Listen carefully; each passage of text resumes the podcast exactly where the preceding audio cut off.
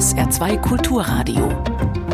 Fragen an den Autor mit Jochen Marmitt. Ich grüße Sie. Einen schönen Sonntag wünsche ich Ihnen und wir kommen gleich zu unserem heutigen Buch, das da heute heißt Das blaue Wunder. Warum das Meer leuchtet, Fische singen und unsere Beziehung zum Meer so besonders ist. Erschienen im Ludwig Verlag, 320 Seiten, 22 Euro. Und das blaue Wunder ist geschrieben worden von Dr. Frauke Bagusche. Sie ist Meeresbiologin, wollte seit sie in der Grundschule war nichts anderes werden als genau das und dann konsequenterweise hat sie unter anderem auf den Malediven gelebt und gearbeitet, ist über die Meere gesegelt. Sie ist natürlich hinabgetaucht und hat mit ihrem Buch auch ganz klar nun Position bezogen. Es ist eine faszinierende Welt in Blau da draußen und sie ist uns näher als wir wissen und gleichzeitig zerstören wir sie so schnell, dass wir Gefahr laufen, uns gleich mit auszurotten. Darüber wollen wir heute sprechen. Heute bei uns hier im Studio in Saarbrücken. Einen schönen guten Morgen und herzlich willkommen, Frau Kubagusche. Guten Morgen. Sie leben und arbeiten derzeit in Saarbrücken. Das ist ziemlich weit weg von Ihrer Lieblingsumgebung, oder? Ja, richtig. Also es ist manchmal ein bisschen schwer, aber auch hier kann man Meeresschutz betreiben. Also Sie haben nicht so die Sehnsucht, wenn Sie morgens aufstehen und denken, auch so am Meer wäre jetzt gar nicht so schlecht. Doch, jeden Tag. Also es fällt mir schon sehr schwer, aber man kann es halt nicht immer am Meer sein. Gibt es denn diesen einen Ort, diesen einen Abschnitt irgendwo im, am Meer, wo Sie sagen, das ist mein Lieblingsort? Kann ich ehrlich gesagt nicht sagen. Also mir reicht das Rauschen der Wellen und diese Weite und äh, wenn ich schnorcheln kann, tanken, ob es am Mittelmeer ist, im Indischen Ozean oder Atlantik, macht mich eigentlich gleich glücklich. Es gibt also nicht das Paradies in Anführungszeichen? Also die Malediven sind schon sehr paradiesisch, aber ähm, jedes ist auf seine eigene Art paradiesisch schön. Ne? Das Mittelmeer ist genauso schön wie der Indische Ozean. Es sind einfach nur andere Tiere und Pflanzen, die man dort sieht. Mhm. Gibt es denn irgendwo noch die heile Unterwasserwelt? Also wo Sie sagen, wer dorthin fährt und unter Wasser äh, sich aufhält, der erlebt es eigentlich so, wie es ja, schon ewig war oder wie es eigentlich sein sollte? Ich glaube nicht.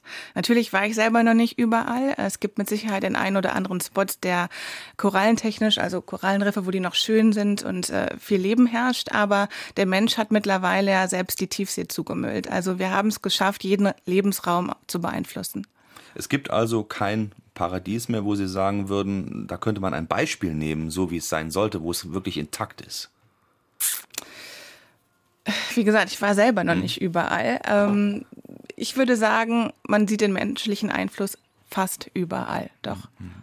Das heißt, es gibt im Endeffekt auch äh, nichts mehr, was die Werbeindustrie noch anpreisen könnte, als das ist so das Paradies. Fahren Sie noch hin, bevor es weg ist. Ach doch, da gibt es eine Menge, ne? gerade die Karibik oder andere äh, Staaten im Indischen Ozean. Man kann ja vieles anpreisen. Auf Fotos sieht das ja auch immer ganz schön aus. Da kann man auch relativ weg, viel weg photoshoppen. Mhm. Ähm, ich denke, wenn man vor Ort ist, sollte sich jeder selber sein Bild machen. Aber ist das so Ihre Aussage auch, äh, nachdem ich Ihr Buch gelesen habe, bin ich da so ein bisschen zwiespältig? Ähm, sollte man sich das nicht äh, von professionellen Filmern zeigen lassen, anstatt selbst alle dorthin zu reisen, weil das zerstört eigentlich nur noch mehr? Mhm. Eigentlich ja. Ich, ich weiß, wie schwer das ist. Ich bin ja selber gerne am Meer. Und ich nehme mich da auch gar nicht aus. Ne? Aber ich versuche auch, Langstreckenflüge zu vermeiden. Oft arbeite ich an diesen Orten.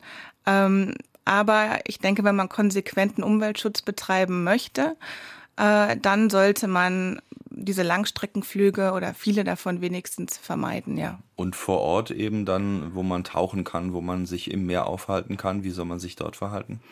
Man soll sich an bestimmte Etikette halten. Ne? Nichts anfassen, allen voran, ähm, darauf achten, wo seine Flossen sind.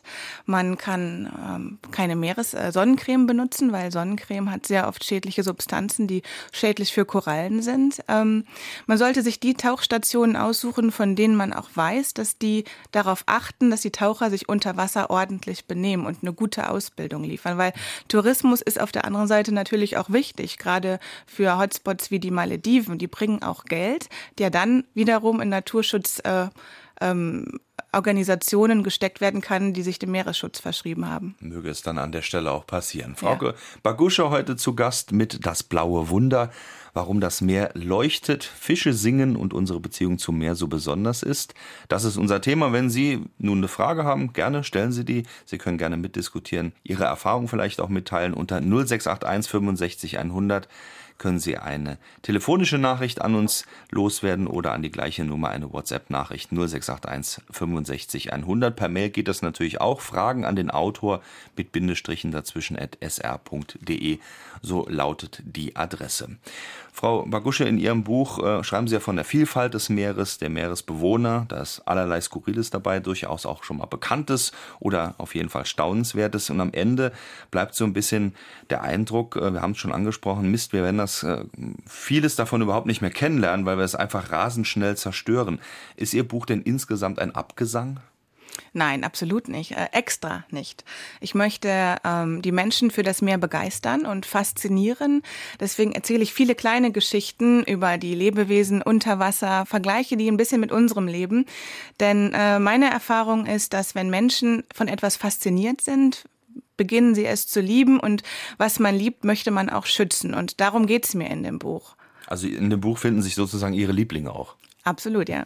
Wer ist denn Ihr absoluter Liebling? Oh, ich mag zum Beispiel Mantarochen sehr gerne. Das sind fliegende Teppiche unter Wasser. Die sehen äh, graziös aus, wenn die tanzen. Also Futter suchen, dann sieht es aus, als würden die tanzen.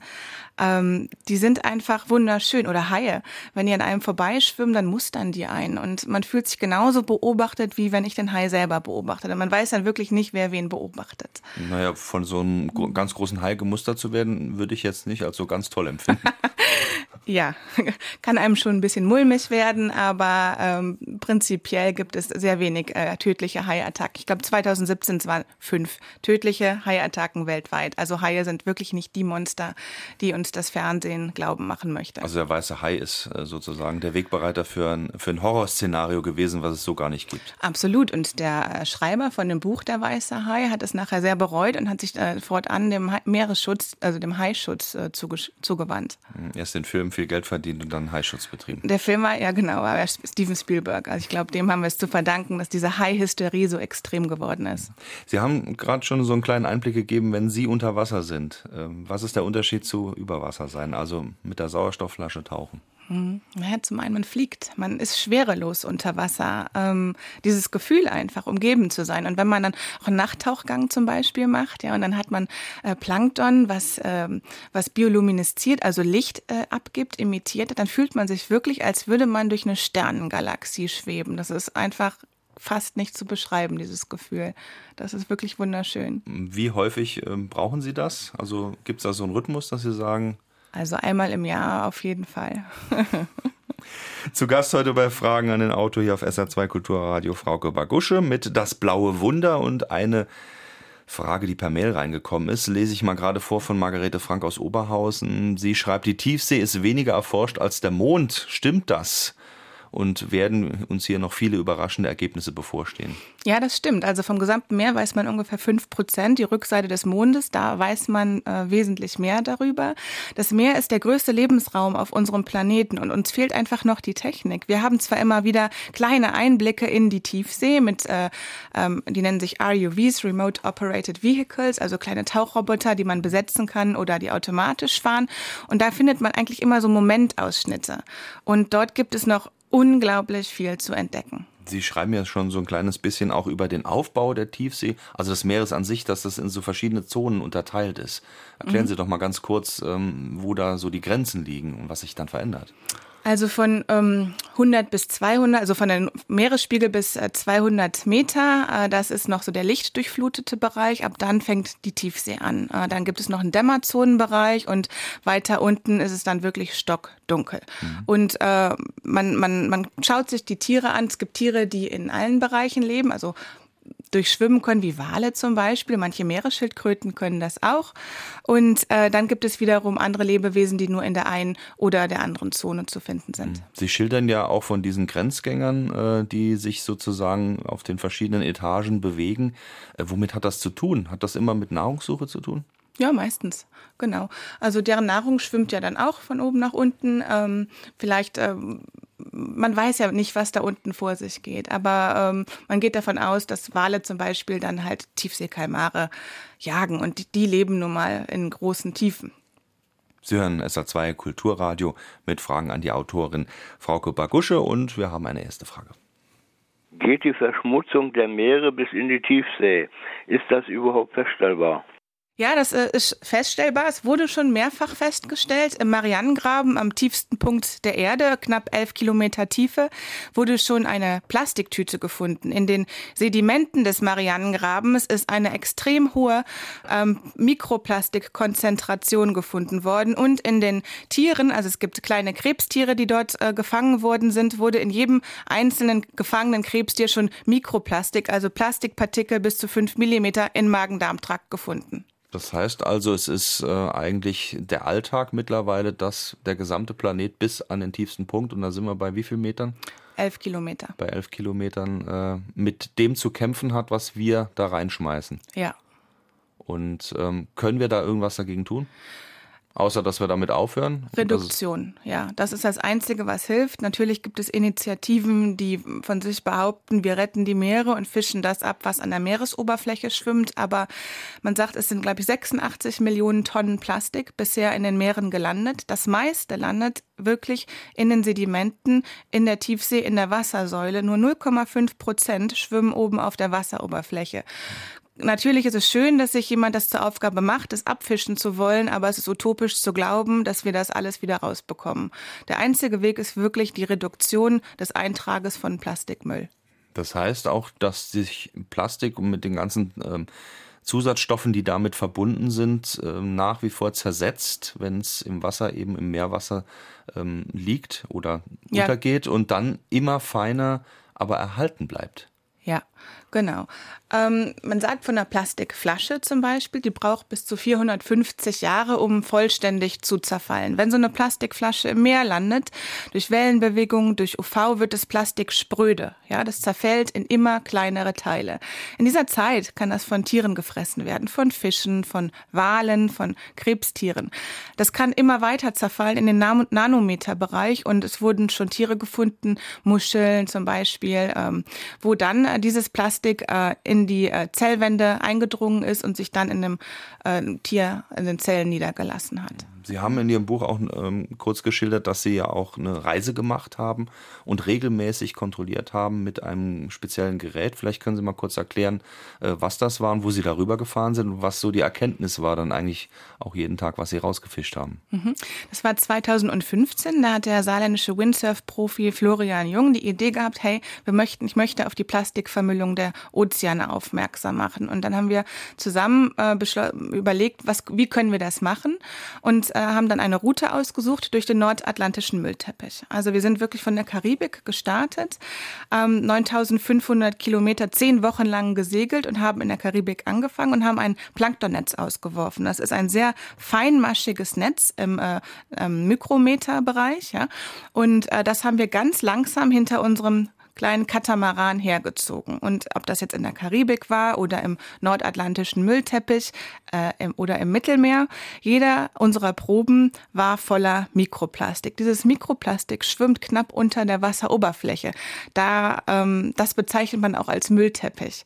Also die Müllteppiche stellen sich viele Menschen ja als solide Fläche voller großer Müllstücke vor, so wie man es in Küstengewässern oft findet, in Bali oder so. Ne? Das ist nicht der Fall. Das äh, Mikroplastik schwimmt als feines Plastik Stück Konfetti unter der Meeresoberfläche und bildet dort quasi einen Teppich. Und es war wirklich völlig egal, wo wir waren. Wir hatten immer Plastik im Netz. Hm, wie tief ist dann diese Schicht, wo das schwimmt?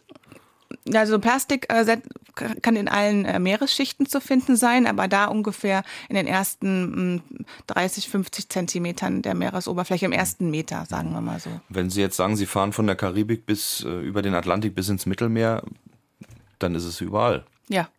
Ist es. Schlicht und ergreifend. Ja. Man hat es ja auch schon in der Arktis und in der Antarktis gefunden und das sind wenig besiedelte Gebiete von uns Menschen. Und äh, auch dort wurde Plastik auch im Eis, in den Eisbohrkernen etc. gefunden. Wir sind schon direkt beim Plastik angekommen mit Frau Bagusche und das blaue Wunder. Das bleibt bei diesem Thema nicht aus. Vielleicht haben wir aber doch noch ein paar andere Fragen, die nicht nur auf die Problematik und die Gefahren hindeuten, sondern vielleicht auch auf die Schönheiten. Können zerstörte oder beschädigte Korallenriffe renaturiert bzw. wieder aufgebaut werden? Da gibt es äh, eine Menge Möglichkeiten. Ähm, eine davon habe ich letztes Jahr in Vietnam angewendet. Ähm, das nennt sich Korallenriffrestauration. Das kann man sich vorstellen wie eine Baumschule. Dort kriegt man Setzlinge. Mm, wir haben es so gemacht, dass wir keine artifiziellen Strukturen ins Riff gebracht haben. Es gibt ähm, Methoden, wo dann 3D-Drucker eingesetzt werden und äh, Strukturen ins Riff verbracht werden oder äh, Metallstrukturen, äh, wo dann ähm, kleine Korallenbruchstücke mit Kabelbindern festgemacht werden. Und wir wollten auf diese artifiziellen Strukturen, aber vor allem auf Plastik verzichten. Und wir haben das so gemacht, dass wir Substrat gesammelt haben. Das sind äh, alte Korallenblöcke, die schon überwachsen waren, also tote Korallen, und haben im Riff selber nach lebendigen Korallenbruchstücken im Sediment gesucht. Lebendig kann man sehen, wenn das ähm, Gewebe noch äh, farbig ist. Das ist eine lebendige Koralle. Ist die Koralle tot, ist sie weiß. Dann haben wir das Ganze an Land geholt in einer Box mit Wasser und haben das mit einem Sekundenkleber äh, festgeklebt. Das äh, geht innerhalb von wirklich Sekunden und einen Katalysator äh, darüber gemacht ähm, und ähm, diese Korallenbruchstücke haben wir dann in einen vorher ausgesuchten Bereich im Riff reingesetzt. Das war dann unser Korallenkindergarten, wo man das Wachstum dann ähm, monitoren kann. Und äh, diese Methode erweist sich als sehr, sehr erfolgreich. Ähm, die wird von einer malaiischen Organisation ein, äh, eingesetzt, Ocean Quest Global, mit der wir zusammengearbeitet haben. Und äh, die haben zum Beispiel den Strand von The Beach in Thailand. Der ist ja jetzt geschlossen. Dort haben sie die Methode eingesetzt. Also wo der Film The Beach ja, genau. Leonardo DiCaprio mal gedreht wurde. Ja. Ähm, das heißt aber, dass Sie eine unglaublich kleinteilige Arbeit leisten, die ähm, wie viel an Auswirkungen oder an positiver Entwicklung dann ermöglicht. Können Sie das abschätzen? Also die Entwicklung, also das ist, diese Methode haben wir extra ausgesucht, weil man die multiplizieren kann. Das müssen nicht Wissenschaftler machen. Natürlich widersprechen mir da einige Kollegen, aber ich denke, je mehr Menschen ähm, diese Methode anwenden können, es müssen nicht unbedingt Meeresbiologen sein, natürlich nachdem sie gut geschult worden sind und eine fundierte Ausbildung haben, desto mehr können halt für den Riffschutz arbeiten. Taucher können das machen, Tauchschulen können das machen. Das ist wirklich sehr wichtig. Das ist eine Fusselsarbeit, das ist, kann mir jeder Gärtner bestätigen, ja. Ähm, aber es lohnt sich. Und mhm. es ist sehr, sehr wichtig. Gerade da, wo viel Tourismus ist, werden Korallen schnell abgebrochen. Und wenn man da anfängt, wieder neue Korallen zu pflanzen oder durch den Klimawandel gehen extrem viele Korallen kaputt. Ähm, wenn man da anfängt, dann resistentere Arten ins Riff zu setzen, daran wird geforscht, ähm, denke ich, äh, haben die Korallenriffe noch eine gute Chance. Sie sind wirklich davon überzeugt, dass es nicht so eine Art Sisyphus-Arbeit ist. Ähm, wir bauen da kleinteilig was nach und bauen ein neues Netz auf und an allen anderen Ecken und Kanten äh, gehen die Korallenriffe aber dann doch kaputt, weil unterschiedlichste äh, Gefahren eben auf sie einwirken. Naja, aber ich bin ja nicht die Allereinzige, die das macht. Das machen ja x andere Leute auch. Und wenn ich so denken würde, könnte ich ja direkt meine Arbeit hinschmeißen. Ich denke, das ist der falsche Ansatzpunkt. Der Ansatzpunkt ist, ich mache das, was ich kann. Ich versuche mein Wissen weiterzugeben und so entsteht ein Dominoeffekt. Und äh, die Leute sind ja auch wesentlich aufgeklärter als damals. Frauke Bakusche, zu Gast heute bei SA2 Kulturradio. Anscheinend wieder dabei, dieselben Grundfehler zu machen, die wir auf dem Land schon zur Genüge gemacht haben. Nämlich erstens äh, Rohstoffausbeutung bis zum geht nicht mehr, Ressourcenausbeutung äh, und zweitens Vermüllung. Äh, ist es tatsächlich so, dass Stichwort Manganknollen zum Beispiel das Meer Rohstoffe bietet, die die Leute einfach nicht in Ruhe lassen können, und äh, wo wir wirklich fast zwanghaft dabei sind, wieder die Zerstörung auch vom Land aufs Meer weiter zu betreiben. Ja, ich denke, unser Hunger nach Rohstoffen wird immer größer, gerade in, äh, in, in der technologisierten Welt, wo wir einfach diese, äh, diese Erze, diese, diese wichtigen Metalle brauchen. Und ja, an Land äh, gehen Ressourcen zu Neige und ähm, wie Kraken stecken wir unsere Tentakel auch mittlerweile in die Tiefsee aus. Und ich glaube, ab 20 22, ab 2020, ich weiß nicht mehr genau, äh, darf die, äh, da sind Schürflizenzen ausgegeben, um halt diese Manganknollen einsammeln zu können und die große Angst von Meereswissenschaftlern und Umweltschützern ist, dass wir Lebensräume zerstören, von denen wir eigentlich so gut wie nichts wissen. Bleiben wir doch mal vielleicht bei diesen Manganknollen. Sie schreiben ja auch darüber in Ihrem Buch. Da geht es natürlich um die Tiefsee, dort wo eben Mangan als ein doch sehr wertvoller äh, Stoff äh, abgebaut werden könnte. Aber was steckt eigentlich dahinter? Ähm, wenn man zum Beispiel auf Sulfide, Kobalt, Methanhydrat, was sie alles so anfügen, schaut, es ist, wie Sie gerade sagen, eine Welt, die ist eigentlich noch überhaupt nicht erforscht und steht schon kurz vor der Ausbeutung und hat Millionen von Jahren gebraucht, um sich überhaupt zu bilden, um dieses feine Gleichgewicht herzustellen. Also wo kratzen wir da gerade dran? Also wir klatzen nicht mehr an der Oberfläche. Ich denke, wir schöpfen direkt aus dem Vollen. Ne? Wenn wir da wirklich anfangen abzubauen, und das ist jetzt keine Utopie mehr, ich denke, das wird einfach stattfinden. Es werden ja auch zum Teil schon Manganknollen gefördert. Ähm, dann stehen wir vor einem großen Problem. Wir wissen ja auch nicht, inwieweit die Tiefsee natürlich für das ganze Ökosystem, mehr, ähm, wie das alles wirklich zusammenhängt, wie wichtig das ist. Dass es wichtig ist, steht außer Frage. Aber wie gesagt, wie ich am Anfang schon erzählt habe, wir kriegen immer nur ganz kleine Einblicke in das Ökosystem Tiefsee. Was wir der Tiefsee damit antun, ist eigentlich fast nicht absehbar. In diesem Zusammenhang äh, schreiben Sie auch über Schwämme. Äh, Schwämme kennt man jetzt eigentlich in einem anderen Zusammenhang, aber eben im Meer gehören Schwämme zu jenen Nahrungsquellen, könnte man sagen, die dann wiederum mit äh, Tiefseeoktopussen und anderen Tieren in dieser Welt verbunden sind und unglaublich wichtig sind. Ähm, da habe ich gelernt, da gibt es Geburtsstationen und auch eine Art von regungslosem Gebären über viele, viele Monate hinweg. Ähm, vielleicht können Sie ganz kurz äh, schildern, was, was da eigentlich passiert oder was das für ein, für ein interessanter Vorgang ist, diese Riesenoktopusse in der Tiefsee. Also es gibt äh, Oktopusse in der Tiefsee, ähm, die legen ihre Eier ähm, auf einer bestimmten Schwammart ab. Und diese Schwammart wächst ausschließlich auf Manganknollen. Und äh, diese Oktopusse gehören zu den Tieren mit der längsten Entwicklungszeit ähm, ähm, im gesamten Tierreich. Und nehmen wir die Manganknollen dann aus dem Wasser und äh, fördern sie, dann äh, werden diese Oktopusse ein großes Problem haben, sich weiter fortzupflanzen. Die haben natürlich eh schon ein Problem, weil die Tiefsee besteht auf sehr viel Schlammsedimenten und deswegen sind diese Manganknollen als festes Substrat, wo der Schwamm sich drauf ansiedelt, so wichtig für diese Tiere. Und das bedeutet im Endeffekt, dass wahrscheinlich ein Teil der Nahrungskette, wie sie im Meer ja eben auch besteht, dann einfach verschwindet. Genau. Davon muss man dann leider ausgehen. Äh, ich wollte die Autorin fragen, ob sie was weiß äh, von der Umweltbelastung, also mit der Verklappung der über 100.000 Tonnen gefährlichen Munition Phosphor vom Ersten und Zweiten Weltkrieg in der Nord- und Ostsee und Mittelmeer. Ist das nicht eine tickende Zeitbombe? Äh, mit Sicherheit. Darüber weiß ich ehrlich gesagt nicht viel, kann ich mich nicht dazu äußern, aber natürlich äh, sind Chemikalien und ähm, äh, Munition im Meer, äh, wie der gesunde Menschenverstand äh, weiß, ganz sicher eine tickende Zeitbombe. Das heißt, auch in dem, was Sie schreiben, was für uns so alltäglich eigentlich ist, das ist jetzt ein Detail, was verborgen liegt im Wasser, aber beispielsweise die Erdölförderung ist eine unglaubliche Verschmutzung der Meeresumgebung nach wie vor. Ja, nach wie vor. Also die Deepwater Horizon war ja das größte Unglück ähm, in Bezug auf, auf, auf Ölverschmutzung, was es bisher gab. Da sind ja x tausende Liter Öl ausgetreten, ähm, ausgefällt äh, in der Wassersäule und verschmutzen heute noch den Meeresgrund. Und ähm, daran verenden auch heute noch äh, Tiere, die ähm, wie Delfine zum Beispiel, mhm. werden tot angespült an den Küsten. Sie haben äh, interessanterweise ja einige Tiere, die Sie in Ihrem Buch schildern, ähm, die ganz speziell auf gewisse äh, Umweltgefahren oder Einflüsse reagieren. Das ist doch sehr, sehr unterschiedlich. Daran sieht man ja vielleicht auch, äh, dass es unglaublich viele Gefahren eigentlich für dieses sensible System gibt. Richtig, Korallen zum Beispiel. Ne? Wenn man da schaut, das Meerwasser erwärmt sich durch den fortschreitenden Klimawandel. Korallen sind angepasst an ein bestimmtes Temperaturoptimum zwischen 27 und 29 Grad.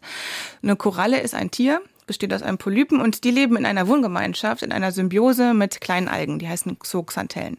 Die Algen sind insofern wichtig für den kleinen Polypen, als dass die ihm Nährstoffe liefern. Algen sind wie die Pflanzen an, an Land, betreiben Photosynthese, produzieren Nährstoffe und die geben sie den Polypen und im Gegensatz dazu haben sie ein sicheres Zuhause. Wird es aber zu warm im Wasser, fangen die kleinen ähm, Symbionten, die Algen an, giftige Stoffe zu produzieren, die giftig sind für den kleinen Polypen. Und um zu überleben, stößen, stoßen sie dann halt diese Symbionten Symbionten ab, können ein, zwei Wochen überleben. Dann, wenn das Wasser wieder kälter wird, nehmen sie neue Symbionten auf und leben glücklich happily ever after weiter. Das Problem ist, bleibt das Wasser warm. Ähm, über mehrere Wochen ähm, nehmen die Korallenpolypen keine Symbionten mehr auf und sterben, das heißt, sie bleichen.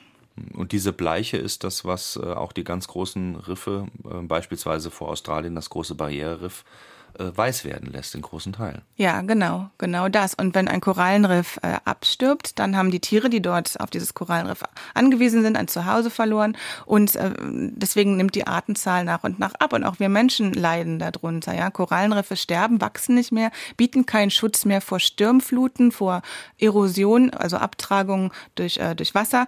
Und ähm, genauso verlieren Menschen auch ihre Lebensgrundlage, weil es dort keine Fische mehr gibt, die sie fischen können, zum Beispiel. Und diese abgestorbenen verlassenen, ausgebleichten Städten, die können Sie jetzt auch nicht mehr mit Ihrem äh, Projekt, was Sie vorhin geschildert haben, reparieren kann man schon, sobald die Wasserumgebungsbedingungen wieder stimmen. Ne? Auch dort werden sich dann auch natürlicherweise junge Korallen ansiedeln und dann wachsen. Das dauert nur sehr, sehr lange. Also die wachsen nicht so schnell wie unsere Landpflanzen. Also eine Koralle im Durchschnitt, wenn sie relativ schnell wächst, sagt man ungefähr einen Zentimeter im Jahr. Also das ist wirklich extrem langsam.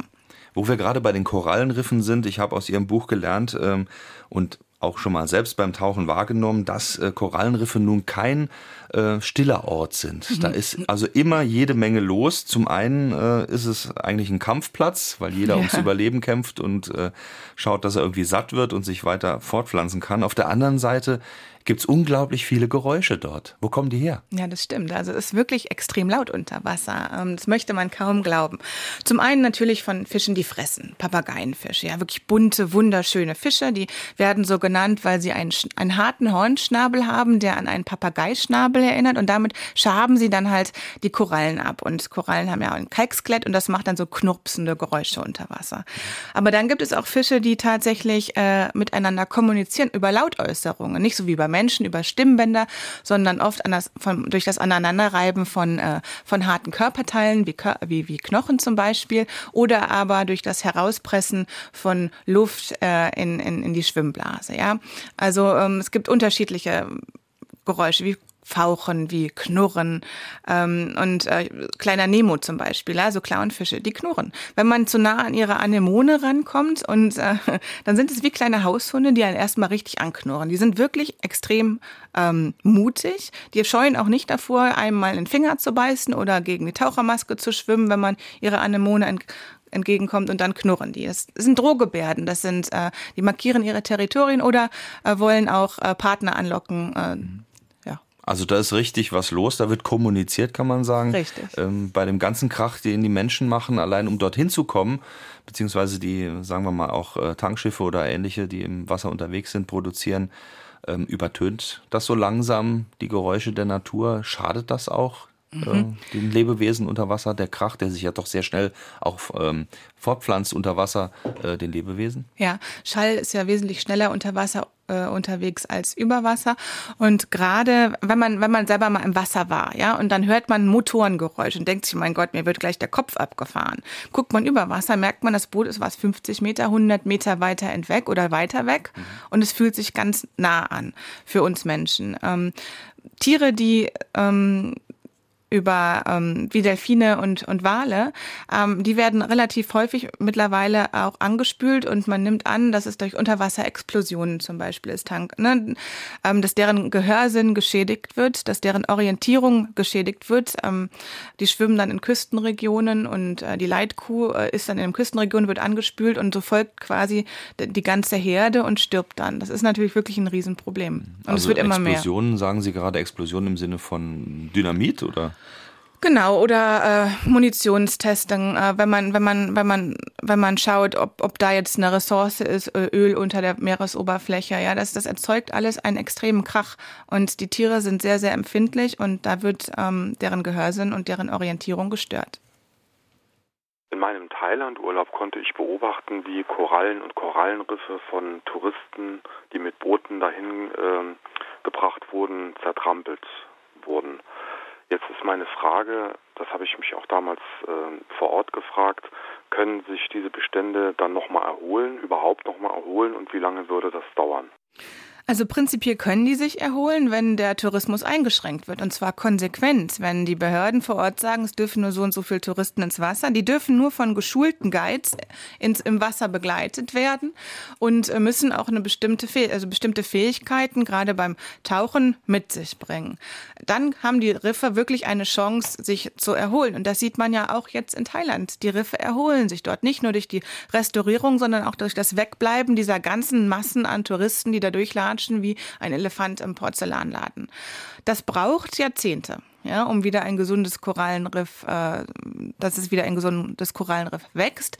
Und die Zeit haben die leider nicht, weil Tourismus viel Geld einbringt den Ländern. Leider natürlich. Und dann haben die Korallenriffe noch mit anderen Dingen zu kämpfen, wie vorher schon erklärt. Nun ist es so, Sie haben vorhin gesagt, wenn das Wasser zu warm wird und zu warm bleibt, dann leiden Korallenriffe auch darunter. Äh, bleichen, sterben dann zum Teil ab. Wenn man nun an die Klimaerwärmung denkt und denkt, hm, ein, zwei, drei Grad mehr, ähm, was sich wenig anhört, aber massive Auswirkungen haben wird, haben Korallenriffe doch eigentlich gar keine Chance mehr. Stimmt. Also wenn man das so betrachtet, stimmt. Es gibt aber Korallen und daran wird auch aktiv geforscht, die resistenter gegenüber äh, größeren Wärmeperioden, gegenüber wärmerem Wasser sind. Und da erhofft man sich natürlich, dass man diese Korallen dann vermehrt wieder ansiedeln kann, um die Riffe zu schützen. Gibt es denn in der Natur so etwas, was das auch selbst regulieren könnte? Oder geht dieser Anstieg, diese Erwärmung global einfach viel zu schnell? Das ist viel zu schnell, als dass sich die Tiere darüber äh, adaptieren können. Hm. Frau Bagusche, zu Gast heute bei Fragen an den Autor mit Das blaue Wunder, ihr Buch über das Meer, warum es leuchtet, die Fische singen und unsere Beziehung zum Meer so besonders ist. Eine Frage, die von Jürgen Bust aus St. Ingbert kommt, ähm, haben wir schon so ein bisschen drüber gesprochen. Wie funktioniert die Kommunikation unter Fischen? Ähm, da wurde also vorhin bei Nemo schon geknurrt, mhm. aber insgesamt äh, vor allen Dingen die faszinierende äh, Kommunikation über viele, viele Kilometer hinweg, die gibt es ja auch. Ja, aber es ist nicht bei Fischen, sondern eher bei Walen und Delfinen der Fall. Die können wirklich über hunderte von Kilometer weg miteinander kommunizieren. Und das ist auch wichtig, weil viele dieser Wale, Blauwale, Männchen zum Beispiel, sind Einzelgänger und denen ist vielleicht auch mal langweilig und äh, die möchten sich dann über von den einen Ozean in den anderen Ozean miteinander unterhalten. Aber wenn man mal andere Fische anguckt, ähm, wie zum Beispiel Heringe. Die haben eine sehr kuriose Art der Kommunikation, denn die pressen wirklich Luft von äh, ihrer äh, von ihrem äh, ihrer Schwimmblase in den Analtrakt und ähm, die furzen. Und im Englischen haben die Wissenschaftler das FRT genannt, also FRT im Englischen Fast Repetitive äh, Tick. Und ähm, wenn man FRT im Englischen ausspricht, heißt das Fahrt, also Furz. Und Ganz klare, äh, prägnante Bezeichnung, passend. Ja. Also Flatulenz unter Wasser dient der Kommunikation. Ja, genau. Bei uns ein bisschen verpönt, aber unter Wasser, unter Heringen, wichtig, um sich halt auch gerade des Nachts vor Angreifern im, den Schwarm zu alarmieren und dann zu kommunizieren funktioniert vielleicht auch über Wasser. Wir müssen aber nochmal über Nemo sprechen, ähm, den Clownfisch, den wir vorhin angesprochen haben. Der hat nämlich nochmal äh, das, was Hollywood so zeigt mit dem erfolgreichen Film äh, Sucht Nemo, eigentlich einen Fehler mit eingebaut. Denn der Clownfisch äh, würde so, wie er in dem Film handelt, nie handeln. Hm. Er ist nämlich ein ganz besonderer Fisch, ja. kann man sagen. Vielleicht können Sie noch mal sagen, wo der Fehler liegt und was das Besondere ist. Faszinierend nachzulesen in Ihrem Buch. Also mehrere Fehler. Erstens würden Clownfische wahrscheinlich eher nicht als Einzelkind aufwachsen, aber bei Nemo ist es ja so, dass die Mutter von einem Paracuda gefressen wird und der Vater und Nemo als Einzelkind zurückbleiben. Nemo wird gekidnappt für den Aquarienhandel und Papa macht sich auf den Weg, um seinen Sohn zu retten und natürlich geht alles gut aus. So. Aber wenn man an dieser Storyline dranbleiben würde, ja, dann würden Vater und ähm, Sohn gemeinsam in der Anemone verbleiben. Ähm, man muss dazu wissen, Clownfische werden immer als Männchen geboren. Ja, und es gibt sehr viel Geschlechterwechsel unter Wasser im Tierreich und das ist so besonders. So es stirbt aber jetzt ähm, der Vater, das, äh, die Mutter ähm, und da bleibt dann kein fortpflanzungsfähiges Weibchen mehr in der Anemone dann würde sich der Vater im wahren Leben als Fortpfl also zum fortpflanzungsfähigen Weibchen entwickeln und Nemo würde in der Hierarchie aufsteigen und zum fortpflanzungsfähigen Männchen werden. Und dann würden die sich incestuös verpaaren. Was, dazu muss ich das sagen, natürlich in der Natur eher nicht der Fall sein würde, weil die würden ja abwandern und sich einen Partner suchen. Aber bleibt man an dieser Storyline, wäre das eine incestuöse, über 18 Jahre alte Geschichte. Das heißt, ähm, auf jeden Fall mit einem roten Etikett versehen, wenn es einen Film darüber gäbe. Aber was die Natur vorgesehen hat, im Notfall ähm, kann die kleinste Einheit, also zwei Männchen in diesem Fall, trotzdem überleben. Und das ist ja nicht ein Einzelfall, äh, wenn man unter Wasser schaut. Ja, das gibt äh, relativ viele Fische äh, unter Wasser, die das machen. Also ähm, Putzerfische zum Beispiel. Ähm, die leben auch in einem Harem. Ähm, die können sich auch äh, Geschlechter wechseln. Aber äh, wie gesagt, es gibt eine enorme Vielzahl an Fischen. Es gibt einen Fisch, der kann, ich glaube, bis zu 20 Mal am Tag sein Geschlecht wechseln. Und das finde ich wirklich enorm. Also bei Menschen werden die Hormonschwankungen gerade wahrscheinlich ein bisschen anstrengend, wenn man einen weiblichen Partner hat und dann 20 Mal am Tag hin und her wechselt. Frauke Bagusche zu Gast heute bei SA2 Kulturradio. Ich möchte von der Autorin gerne wissen, was ihr aktuelles Forschungsprojekt ist. Vielleicht kann sie uns etwas darüber erzählen. Ich bedanke mich. Hallo. Also ich forsche nicht mehr. Ich äh, habe einen Verein aufgebaut, der heißt The Blue Mind, zusammen mit einer Trier äh, Meeresbiologen-Kollegin und anderen Menschen. Und wir möchten das Meereswissen in die Schulen bringen. Und wir äh, arbeiten gerade daran, um unser Meermobil auf die Straße zu bekommen. Das ist eine fahrende Bildungseinrichtung, ähm, die wir bestückt, die bestückt wird mit äh, Büchern, mit Mikroskopen und wir werden dann auch mit den Kindern ins Freiland gehen und an unsere Fließgewässer und gucken, was lebt dort und ähm, primär, also eins unserer Themen wird die Plastikvermüllung sein. Was passiert mit dem Plastik? Was sind die Wege des Plastiks? Also wir möchten sensibilisieren um die Umweltthematiken wie Klimawandel und Plastikvermüllung. Wir geben Lehrerfortbildungen und versuchen so Multiplikatoren auszubilden bilden, weil Meeresschutz fängt auch hier im Saarland an. Ihre Leidenschaft, Meeresbiologin zu werden, schon als äh, junges Kind, hat sich das irgendwann verändert, dass Sie gemerkt haben, es ist nicht nur, dass ich meine eigene Faszination und Leidenschaft ausleben kann, sondern ich muss irgendwas tun. Ja. Jetzt, wo ich Ihr Projekt äh, höre, äh, klingt das danach. Ja, also mit dem Verein, das habe ich wirklich schon 10, 15 Jahre im Kopf gehabt, diese Idee, aber da, da war die Zeit einfach noch nicht reif. Ähm, mit Meeresmüll habe ich mich angefangen, auf den Malediven zu beschäftigen. Man kommt ja mit einem Bild dorthin und denkt, Mensch, Paradies, ja, Blauer, blaues Wasser, Sandstrände, soweit das Auge reicht, weiß, kein Müll, Palmen. Und man wird relativ schnell eines Besseren belehrt. Und da habe ich wirklich angefangen zu sagen, es kann einfach nicht sein, dass wir unseren schönen Planeten so derartig zumüllen und so unbedacht sind. Ich muss was dagegen tun enthält Meersalz auch schon äh, Mikroplastik. Also Meersalz, wo es wurden schon äh, viele ähm, Proben genommen. Ähm, ähm, ja, und es wurde äh, Meersalz gefunden, ob das jetzt in Frankreich und Deutschland oder egal wo war, wo Mikroplastik im Salz, mit dem wir unsere Speisen würzen, gefunden wurde, ja. Also ein klares Ja auf jeden Fall. Ja. Also nicht mehr konsumieren oder wie gehen Sie damit um? Wie salzen Sie? Äh, ich nehme Steinsalze. Ja. Einfach aus dem Wissen heraus, ähm, ja. da ist was drin, was meinem Körper schadet. Genau. Klare Sache. Sonja Colling-Brust schreibt ähm, auch die allgemeine Frage, aber die natürlich vielleicht auch im Detail beantwortet werden kann für jeden selbst. Wie lässt sich die Plastikverseuchung der Ozeane stoppen oder umkehren? Also umkehren nicht, stoppen mit Sicherheit zu einem gewissen Grad. Das fängt bei einer Kaufentscheidung zu Hause täglich bei uns an. Kaufe ich das Produkt, das in Plastik verpackt ist, muss diese Verpackung sein? Gibt es Alternativen? Kaufe ich Kosmetik, wo Mikroplastik drin ist oder suche ich mir eine andere Kosmetikmarke, wo ich weiß, die ist mikroplastikfrei? Naturkosmetik zum Beispiel. Man kann äh, Hilfen benutzen wie eine App, die heißt Codecheck und dann kann man diesen Barcode da äh, abscannen und sagt dann halt, hey, da ist Mikroplastik drin. Wer gute Augen hat, kann mal schauen, wo Nylon drauf ist, also im kleingedruckten Nylon, Poly und äh, Acryl, das ist oft Mikroplastik. Ähm, natürlich kann jeder Einzelne nur so viel tun. Da bedarf es definitiv größerer Änderungen und da muss die Politik rangenommen werden und da muss die Politik wirklich aktiv in die Industrie äh, eingreifen und da Stopps erzwingen. Und wir müssen einfach anfangen und da wird ja auch alles kommt ja auch langsam ins Rollen, dass Kunststoffe so hergestellt werden, dass sie 100 Prozent recycelt werden können und nicht verbrannt werden äh, oder früher oder später mit unserem Recyclingmüll gegebenenfalls im Meer landen. Bioplastik ist etwas, was neuerdings durch die Medien auch geistert. Ähm, würden Sie sagen, das ist auch ein Ausweg? Nee, Oder sind wir noch nicht so weit? Würde ich nicht sagen. Bioplastik klingt toll. Alles, wo Bio draufsteht, muss ja auch gut für die Umwelt sein, denkt man so. Ne? Man wird gerne verarscht von der Industrie, wenn ich das jetzt mal so lapidar sagen darf. Ähm, das Bioplastik, es gibt da auch Studien drüber, das zerfällt äh, nur unter bestimmten Umweltbedingungen. Und die gibt es halt zum Beispiel in unseren Kompostieranlagen.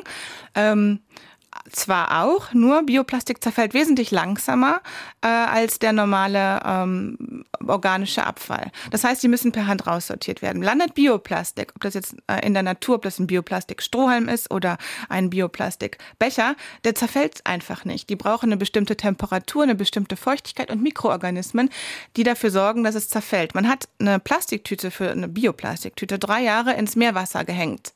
Nach drei Jahren konnte die noch mehrere Kilo tragen. Also einer Schildkröte ist es völlig egal, an was sie stirbt, ob da jetzt Bio draufsteht oder nicht. Es ist nicht gut für die Natur. Ja, was mich interessieren würde, Ihre Einschätzung in Bezug auf die Auswirkungen ähm, des zunehmenden äh, Tourismus, des Kreuzfahrttourismus auf die Ökologie der Meere und der Küstenregionen.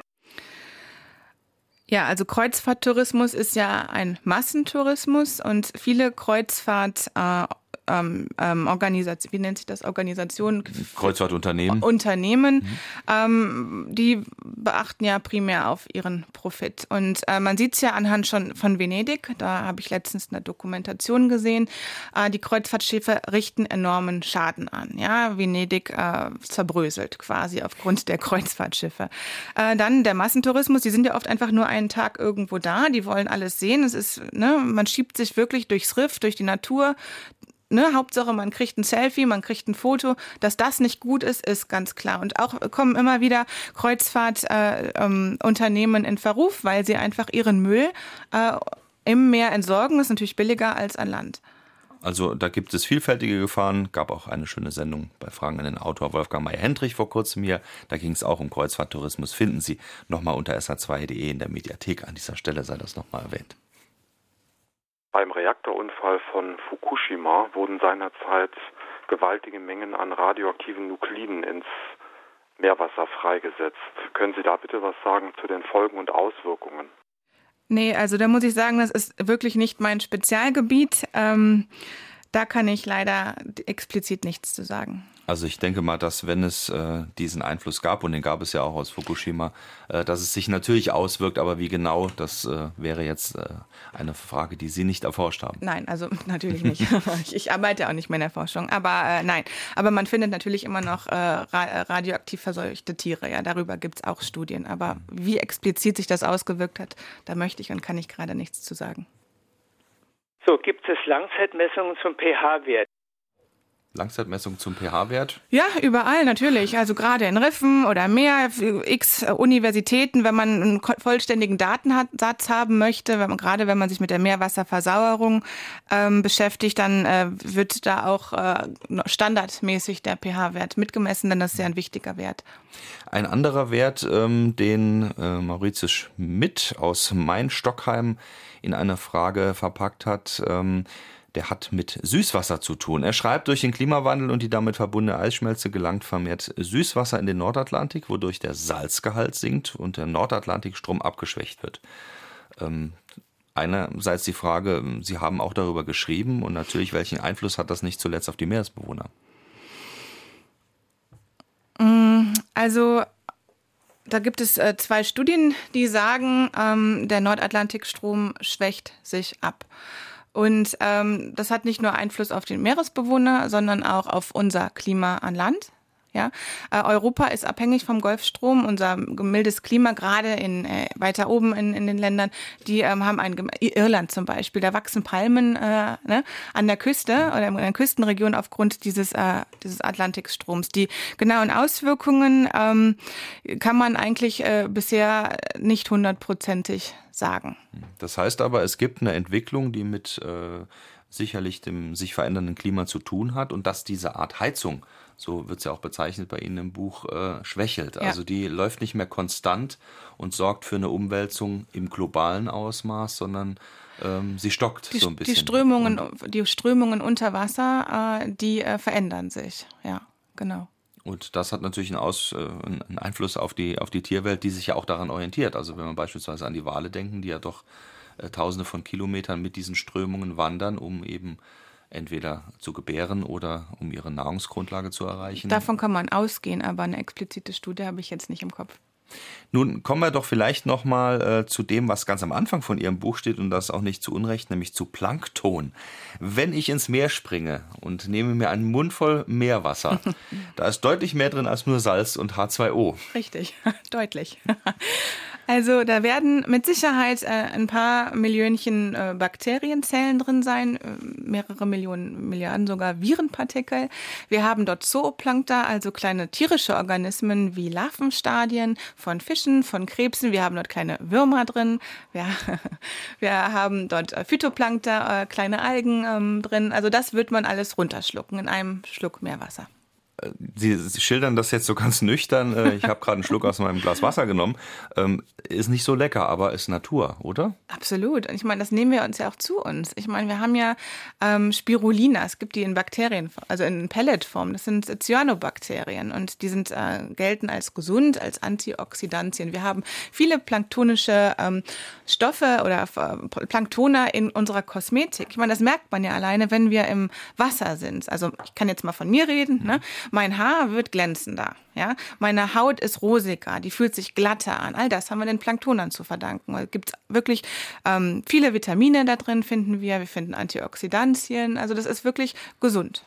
Schmeckt ich, nicht so gut, wenn man ja. ne, stinkt auch ein bisschen, wenn man, wenn man äh, durch eine Planktonsuppe schwimmt, aber äh, man sollte sich jetzt nicht ekeln. Muss ich bei Ihnen als Meeresbiologin dann davon ausgehen, dass Sie den Tag mit einem Schluck Meerwasser starten? Ja, schön wär's.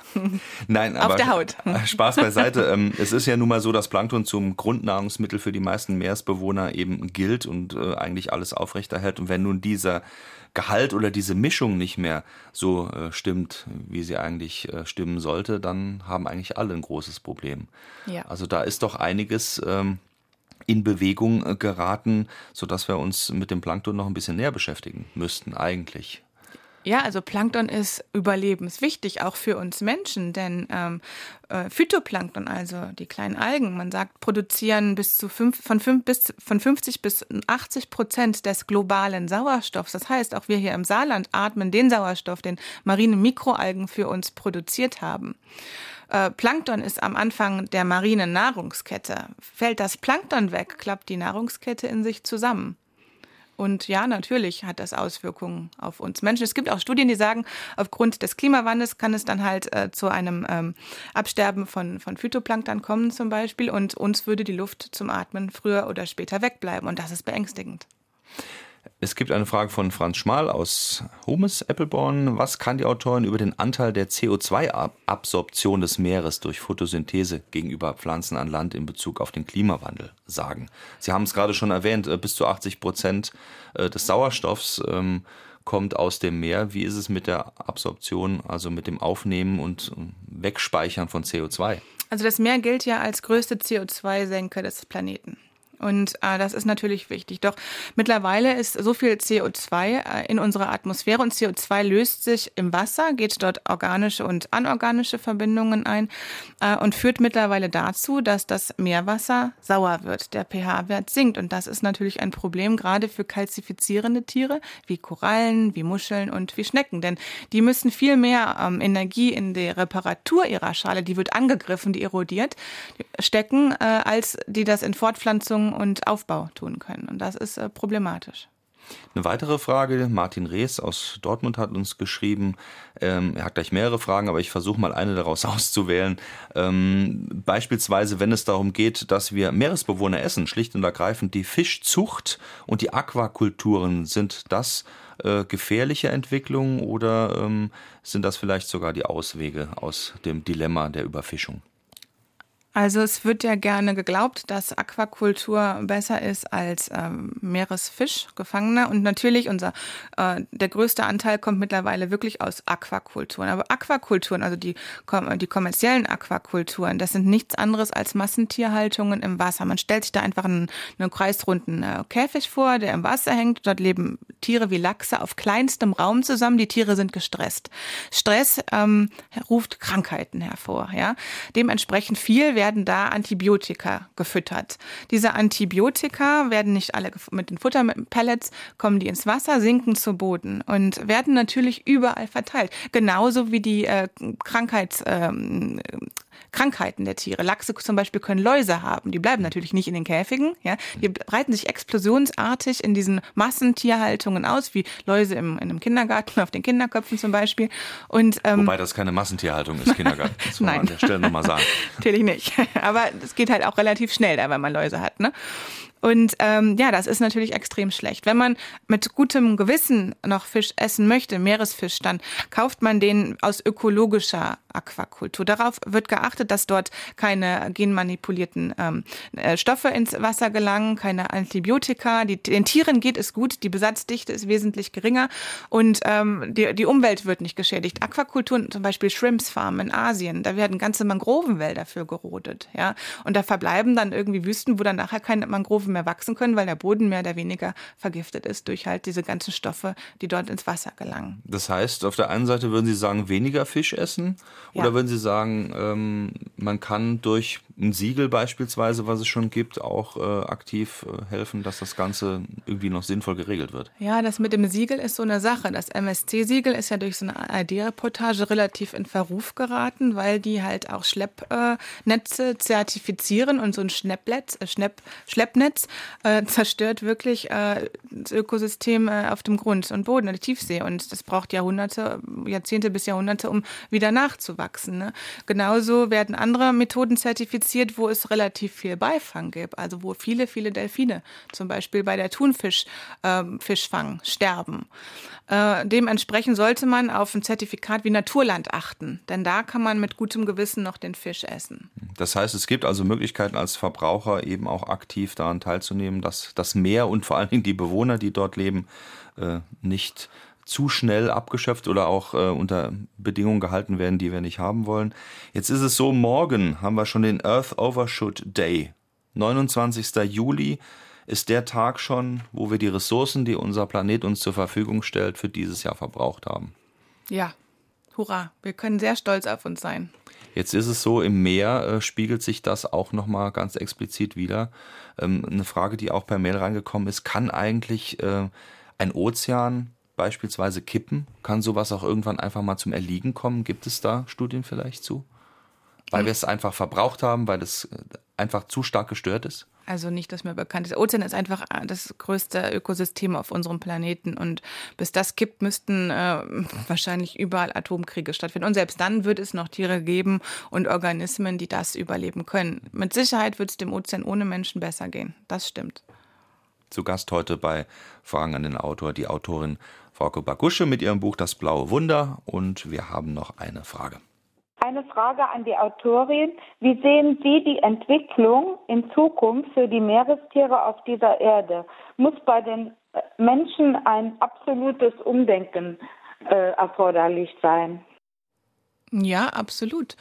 Wenn man bei den kleinsten Organismen, wie beim Plankton, haben wir eben schon erzählt, äh, anfängt, ähm, bei größeren Tieren, Walen, die an unserem Plastikmüll sterben. Wir Menschen müssen wirklich darauf achten, endlich nachhaltiger zu leben. Das kann man ähm, das ist immer leichter gesagt als getan. Wir in Deutschland sind ja relativ aufgeklärt, aber es gibt genug Länder, ähm, denen Menschen, wo die Aufklärung nicht so gut ist und die haben mit Sicherheit andere Probleme als Umweltschutz, aber äh, letzten Endes natürlich wirkt sich das alles auf ein Meer aus.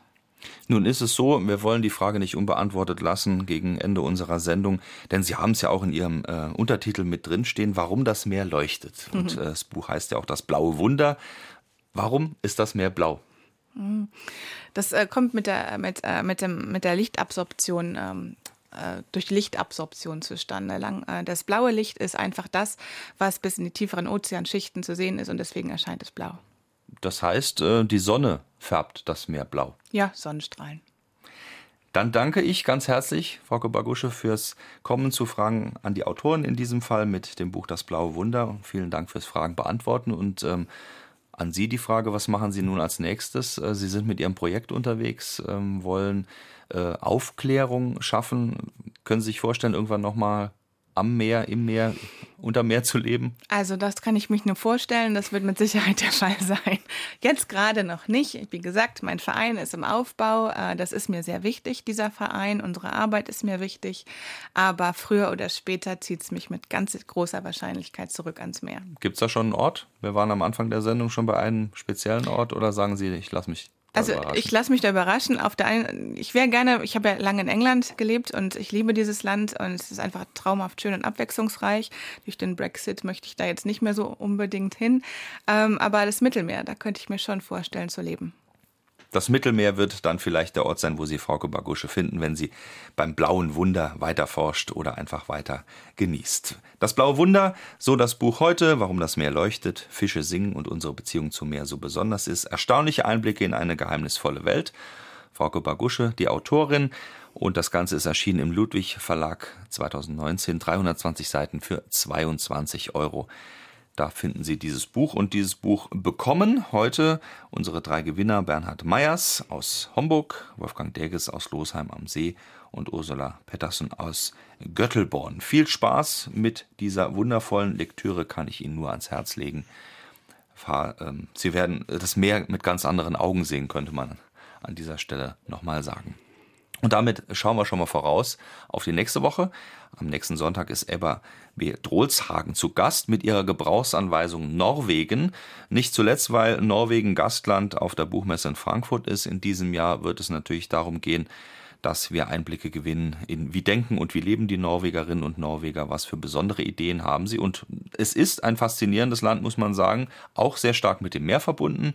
Ähm, und da ist man auch in der Umorientierung, kann man sagen, von der Erdöl- und Gaswirtschaft hin zu einer nachhaltigeren Wirtschaft. Aber genau das hat natürlich den Reichtum für dieses Land begründet und da denkt man nun mal um. Und so gesehen ist Norwegen auch ein Land, was einen gewissen Vorreitereffekt hat. Und das wird in dem Buch Gebrauchsanweisung Norwegen auch ganz gut dargestellt. Am nächsten Sonntag zu Gast hier bei SA2 Kulturradio, Ebba B. Trohlshagen mit der Gebrauchsanweisung Norwegen. Sie können natürlich teilnehmen an der Sendung, so wie heute auch.